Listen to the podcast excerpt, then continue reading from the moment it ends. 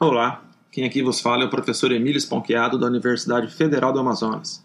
Vamos dar início a mais um episódio do Endocast, que é um projeto de extensão que visa fornecer aos alunos podcasts né, com comentários sobre os tópicos discutidos em aula teórica nas disciplinas da graduação do curso de odontologia. Hoje, no nosso episódio, nós vamos conversar sobre instrumentação de molares e pré-molares, ou seja, de dentes multirradiculares, com instrumentos de níquel titânio. A endodontia evoluiu muito nas últimas décadas. Em todas as etapas do tratamento endodôntico, diagnóstico, cirurgia de acesso, preparo químico-mecânico, obturação e selamento coronário, todas essas etapas passaram por evoluções. Dentro do preparo químico-mecânico, as principais evoluções foram nos instrumentos endodônticos, nas técnicas de instrumentação e de irrigação. Na década de 60, os instrumentos endodônticos eram de aço inox, que eram acionados de forma manual ou em contra-ângulos pneumáticos com sistemas oscilatórios. Na década de 80, 90, nós tivemos o surgimento das ligas de níquel-titânio,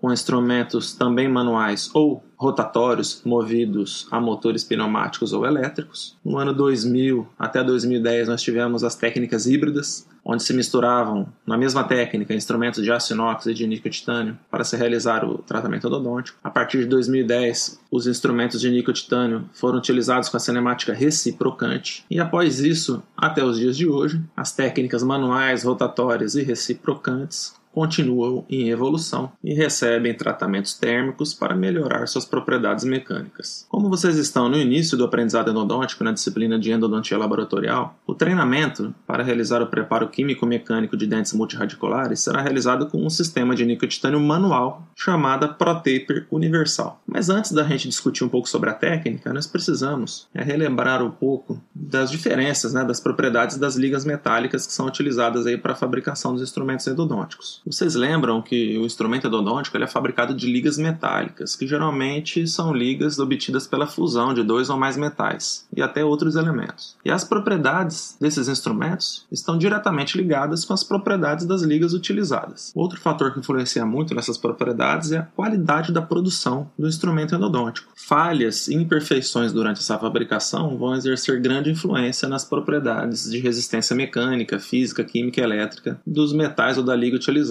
Vocês lembram que na aula teórica nós discutimos dois artigos científicos da revista Brazilian Dental Journal, um da professora Aida Hanan e outro da nossa ex-aluna Mariana Mena Barreto, que elas mostravam as imperfeições observadas em microscópio eletrônico de varredura das limas de níquel titânio antes do uso e após o uso. E vocês viram, não é, quantas imperfeições que as limas trazem e que isso poderia influenciar nas propriedades desses instrumentos. Os instrumentos de aço inox, como nós já estudamos, eles são instrumentos de ligas de ferro com aproximadamente 12% de cromo e tem em torno de 6% de níquel. Nessa composição, é claro que ela pode mudar dependendo do fabricante. Isso traz para as ligas de aço inox uma, uma certa resistência à fratura, né? uma certa dureza e elas são também resistentes à corrosão. Já as ligas de níquel titânio, elas possuem uma porcentagem em torno de 50 a 55% de níquel e também né, de 50 a 45% de titânio. E essa liga ela tem como principal característica a superelasticidade e a memória de forma. São essas duas principais características que fazem com que a endodontia indique esses instrumentos de níquel titânio para canais curvos. Então, essa característica de maior elasticidade e menor rigidez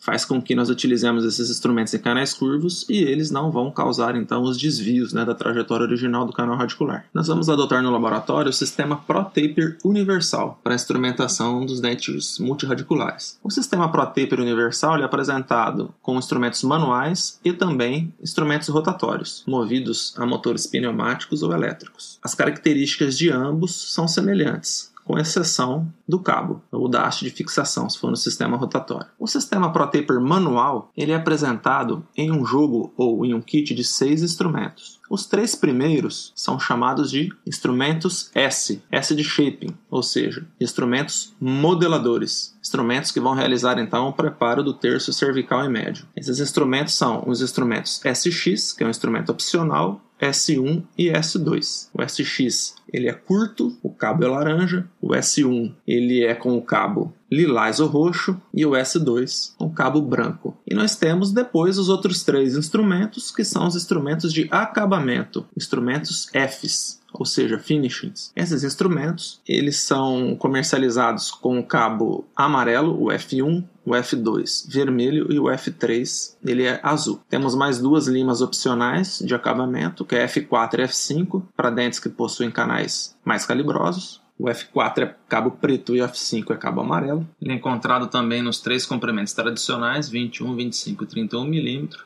e a parte ativa do instrumento também possui 16 mm. Uma característica relevante também dos instrumentos Pro Tapers universais é que eles possuem conicidades variadas ao longo da sua haste, ou seja, numa mesma lima você possui vários tipos de conicidade conforme você vai caminhando do D0 até o D16. Essa variação da conicidade é ela que vai promover então uma modelagem do canal radicular no sentido coroápice e também vai reduzir aquele efeito de enroscamento do instrumento dentro do, do, canal radicular, evitando também fraturas. Quando vocês estiverem aprofundando os estudos sobre esses instrumentos, vocês perceberão que os instrumentos de modelagem, como o S1, S2 e SX, eles possuem um D0 com um diâmetro muito pequeno em comparação com seu D16. O S1 e o S2, respectivamente, um tem 0,18 e o outro 0,20 mm no D0, chegando em D16 com 1,2 mm.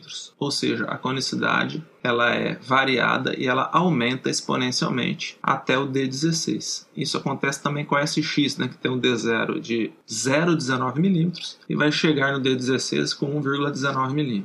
Já nos instrumentos de finalização, ou seja, de acabamento apical, vocês vão perceber que nós temos da F1 até F5, né? A F1 ela tem a ponta no D0 0,20, F2 0,25, F3 0,30, F40 0,40 mm e F5 0,50 mm.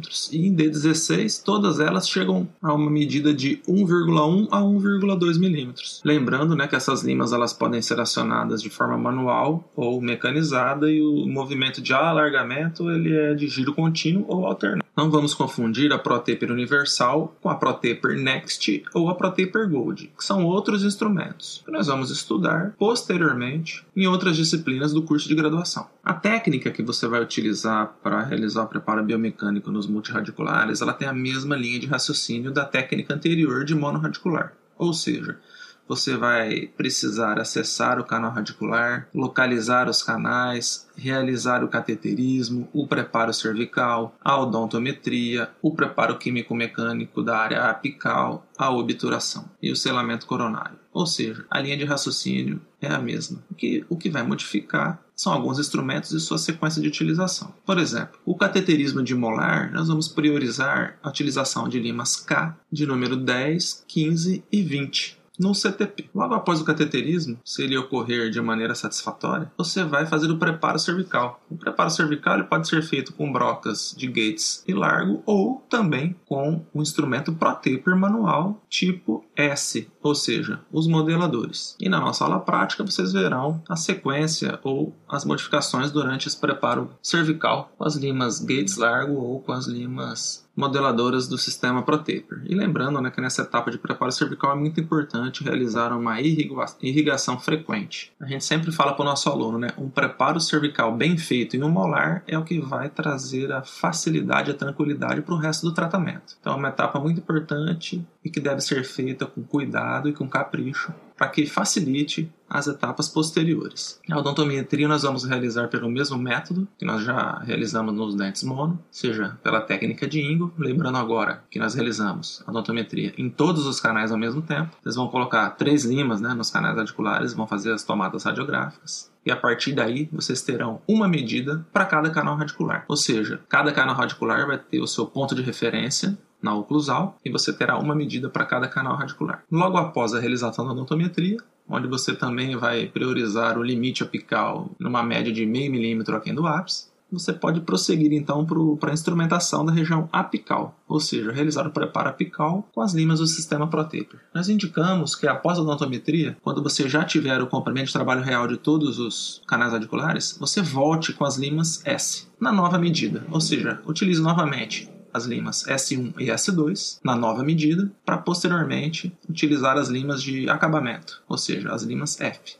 F1 ou F2, F3, F4, F5, dependendo aí do diâmetro anatômico dos canais que você está trabalhando. Na aula prática, nós vamos demonstrar para vocês essa técnica e vamos enfatizar como que você vai escolher é a última lima de instrumentação apical seria seu instrumento memória. Você vai ter que decidir pela lima F1, F2, F3, F4 e F5. E existe uma, uma dica, né, uma técnica para que você escolha esse instrumento de memória de uma forma correta. Logo após, você já pode dar início à irrigação final e posterior obturação. Lembrando né, que na irrigação final nós utilizamos EDTA 17%, seguido do, do hipoclorito de sódio 2,5% ou da solução irrigante que você estava utilizando durante o preparo químico-mecânico. Você vai realizar aí a escolha então do, do, do cone principal, realizando os testes de costume. Vai secar o canal radicular com os cones de papel. Nós temos a opção, nesse caso, de, de utilizar as, os cones de papel que são próprios do sistema ProTaper. Caso você vá utilizar os cones de papel ISO, ou seja, tradicionais, né, você precisa lembrar né, de qual é o D0 do seu instrumento memória para você poder escolher o cone correspondente. A técnica de bituração que nós utilizamos nos dentes molares, ela é uma técnica de termocompactação. Nós vamos falar sobre ela no nosso próximo episódio. Então, um abraço para todos e até mais.